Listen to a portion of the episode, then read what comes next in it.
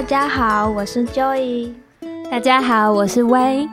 欢迎收听历史故事，说给你听许多新奇知识。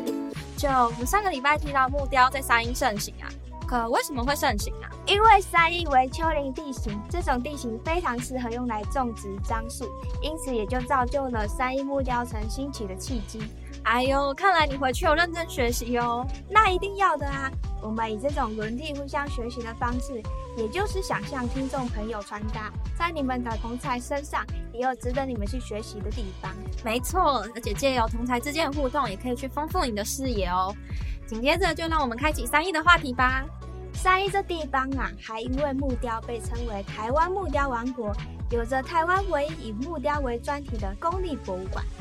可单纯看目标，一般听众朋友们可能觉得没什么意思诶。就你有推荐的活动可以一同参与吗？有的，三一的压箱宝和脸谱文化馆都有木雕彩绘的 DIY 活动哦。压箱宝，感觉这个地方会有很多意想不到的宝物诶。这地方以前是木鸭工厂，就是那木头做的鸭子，后来转型后就变成了观光工厂，里头可以让人彩绘木鸭。哇，听起来特别适合带小朋友来这里。运用想象力画出属于自己独一无二的小鸭子。是啊，脸谱文化馆这地方则是有超多用木头做的彩绘面具，也是可以提供游客彩绘面具的 DIY 活动。嗯，那怎么发展成脸谱了？好特别哦！据说是因为老板热爱脸谱艺术，所以将木雕工作室改成了脸谱文化馆。嗯，话说这么多面具，幼童不知道会不会吓到？不至于吧？哎。我们可以去体验一下，回头戴上自己做的面具，搞一个面具 party 呀！哎呦，这个主意不错呢。三一木雕不仅仅如此哦，为了强调木雕艺术传承的使命感，三一还举办了三一木雕艺术节。在这艺术节期间，有一系列的活动。哇，太棒了！它是在哪时候办？去年是办在十月间，今年的时间做出来，我们同样会播在社群上。想规划旅行经验的听众朋友们，随时关注我们的 IG 跟 FB 就对喽。喂，一想到三亿，你还会想到什么吗？嗯，龙腾断桥啊。嗯，所以说提到三义，自然是要讲一下龙腾断桥啦。我知道龙腾断桥是因为地震所形成的，不过是哪个地震啊？九二一吗？九二一也算。不过，在更久之前，也就是一九三五年的中央大地震就已经震毁了，留下这经历两次地震的古朴之美。那龙腾断桥为什么叫龙腾啊？因为龙吉祥啊！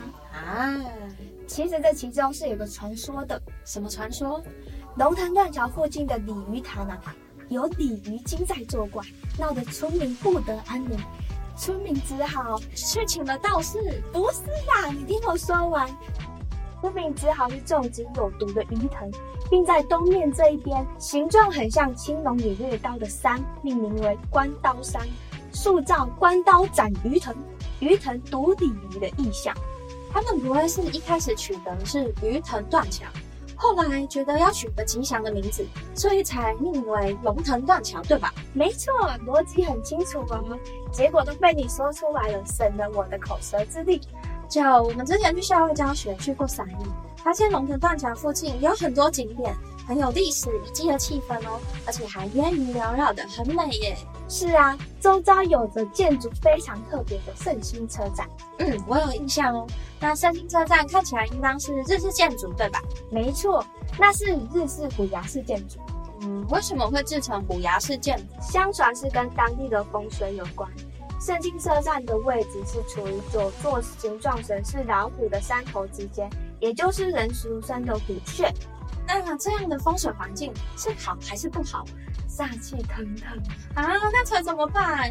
建虎牙式的建筑车站？对，日本人为了辟邪，就做了虎牙式的建筑车站。这么说，会不会附近许多古迹也都跟日本人有关呢？嗯，没错，像是开天隧道。就是那后藤新平提名的，个台湾总督长官后藤新平。是啊，这后藤新平换个角度来说，对我们台湾的贡献也挺大的。也是啦，我们的医疗、户口普查还有铁路，都是在那个时期推动的。至于三一为什么会云烟缭绕，那自然是见鬼啦！不是啦，想太多，跟它的地理环境有关。哦，那怎么说呢？因为它的地势跟气候的关系，在每年的十一月到来年的三月间，都会雾蒙蒙的，有台湾雾都的名称。原来如此，那边的海拔是真的挺高的，可不是嘛？圣心车站就是西部纵贯铁路的最高点。那铁道迷的听众朋友可不能错过喽，可以来朝圣一下。就还记得吗？我们去三义的时候，还有做蓝染的 DIY。记得，我们用蓝染做了束口袋，我还留着呢。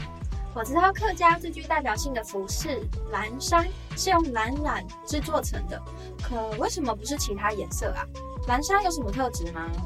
它的成分中有马蓝，马蓝的本身就有杀虫抗菌的效果，因此当客家人需要在深山工作的时候，客家蓝衫就发挥它的功效啦。蚊子有时候是真的挺烦人的，没想到还是衣服，而且还是可以防蚊虫哎，长知识了。不仅如此，经过染染后的布料耐穿、耐磨又耐洗，甚至还可以重复染色，这些要素都符合客家人朴实简洁的印象。听说啊，最近学弟妹他们有去春田窑做手拉胚耶。是啊，那你知道春田窑不仅有手拉胚，还可以制作擂茶吗？嗯，不知道，但我知道擂茶是客家著名的代表。没错，它与东方美人茶、酸甘茶并列客家三大茶。那擂茶是什么闹出来的？都没有听说过。传说在三国时期的时候，张飞带兵攻打武林，将士们都染得瘟疫，无力前进。幸好当时有一名草医供上祖上的秘方，擂茶就是那治瘟疫的秘方。哇，好酷哦！竟然跟张飞有关哎。话说就，你有听过客庄十二大节气吗？有啊，三义的云火龙节就是其中一个。云火龙节，我没有听过哎，它是一个怎样的活动啊？这云火龙节也称作是三义独特的元宵节。云火龙又称为草龙，草龙是用草去编织的龙吗？